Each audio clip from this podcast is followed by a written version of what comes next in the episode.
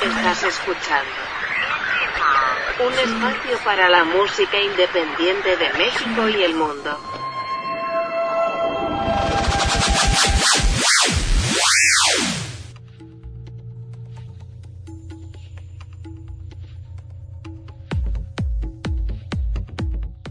¿Qué tal amigos? Bienvenidos a una emisión más de Indie Mod Podcast. Los saluda Sebastián Huerta. Gracias por estarnos acompañando en esta nueva semana y hoy estoy muy contento de darle la bienvenida al amante. ¿Cómo estás? Hola, ¿cómo estás? Yo muy bien. Bien, bien.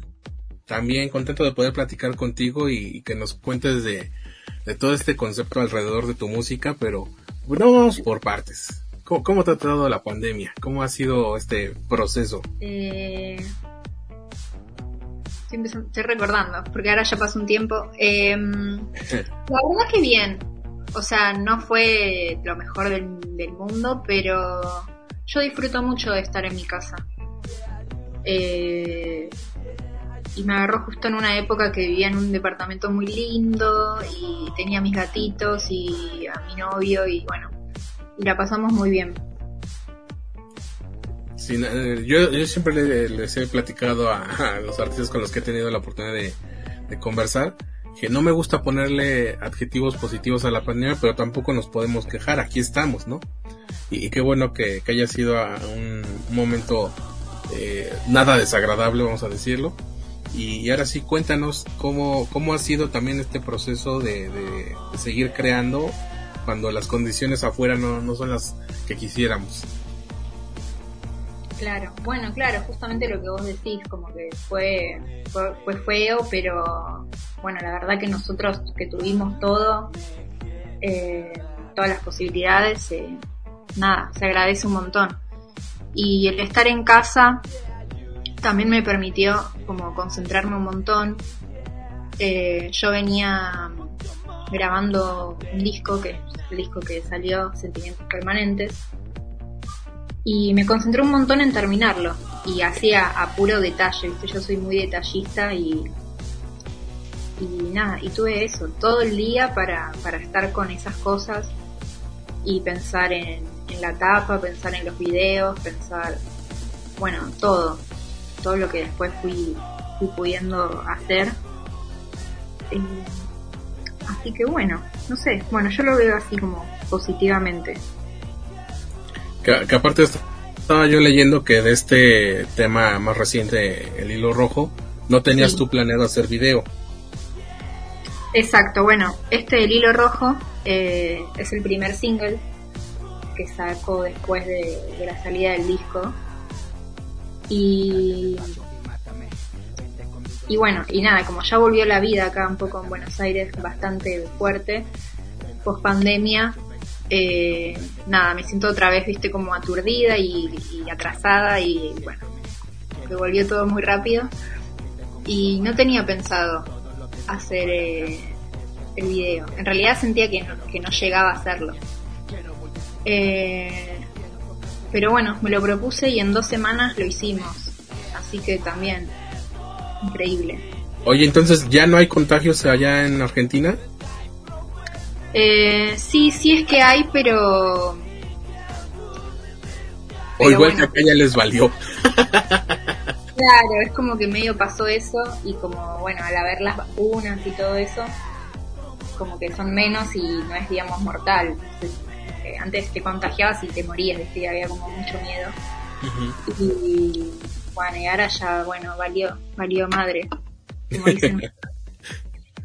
Oye, ¿Has vivido en México o, cómo fue que llegó a ti esa palabra? Em, fui muchas veces a México. Eh, no a vivir, pero bueno, sí he, pasado como largas temporadas de varios meses. Que bueno, es un poco igual vivir. Porque, nada, es mucho tiempo también. Así que, nada, me encanta, me encanta cada vez que voy eh, cómo se me pega tan rápido, nada, esas cosas, ¿viste?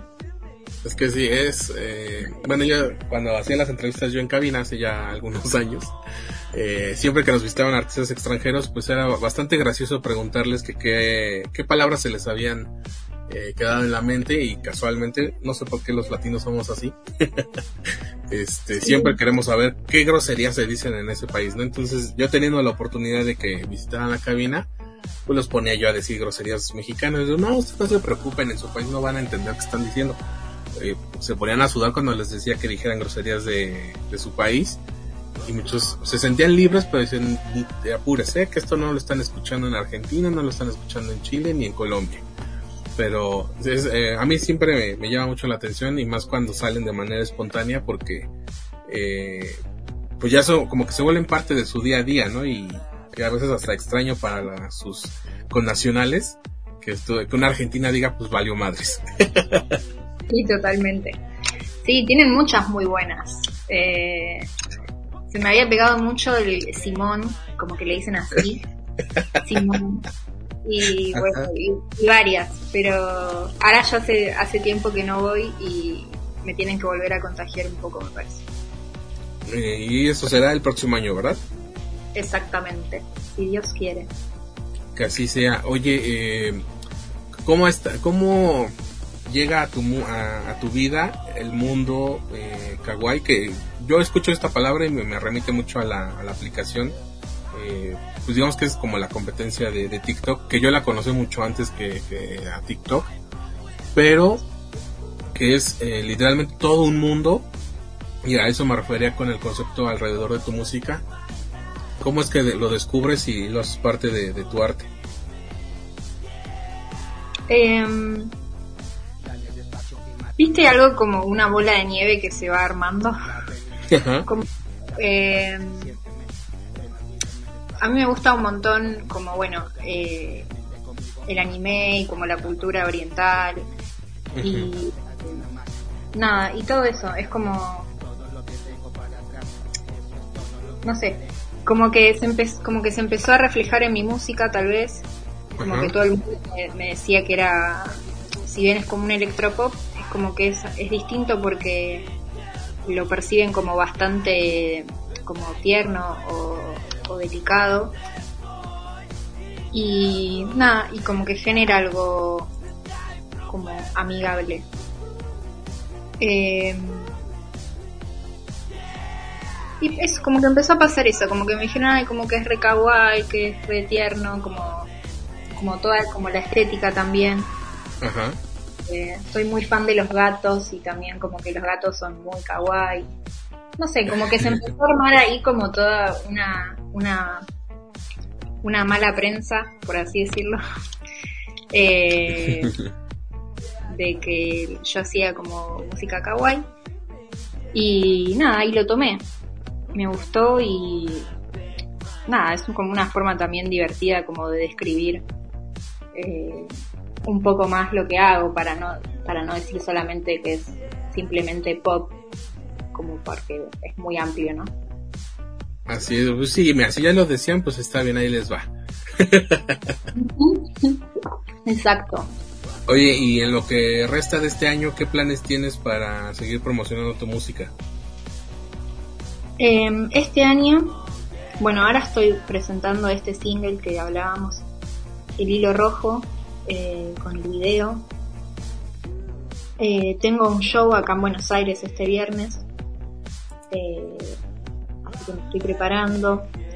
Y tengo otro single por salir, que estamos ahí definiendo la fecha, que yo creo que va a ser eh, más para septiembre tal vez. Eh, así que el plan por ahora es ese, es ir presentando canciones nuevas, el nuevo material que estoy produciendo. Y estoy como con muchos planes de shows sea, ahora tengo este show acá en Buenos Aires, después voy a ir acá por, eh, por el interior del país, eh, a diferentes ciudades. Y ese es el plan. Y también, bueno, dejando que la vida me sorprenda. Espero que no tanto como en 2020, pero que, ahora las, las sorpresas sean agradables, ¿no? Claro, me sorprenda para bien, digamos. Sí. pues eh, el amante, qué eh, gusto poder platicar contigo. Mucho éxito en todo lo que venga y gracias por seguir creando. A pesar de, todo lo que pasó y bueno, que todavía en algunas partes del mundo todavía pasa. Gracias a ti, güey. pues ahí está, eh, la amante vayan a escuchar eh, este nuevo sencillo que está promocionando, El Hilo Rojo, y les agradezco que nos hayan escuchado, soy Sebastián Huerta y recuerden que juntos hacemos escena.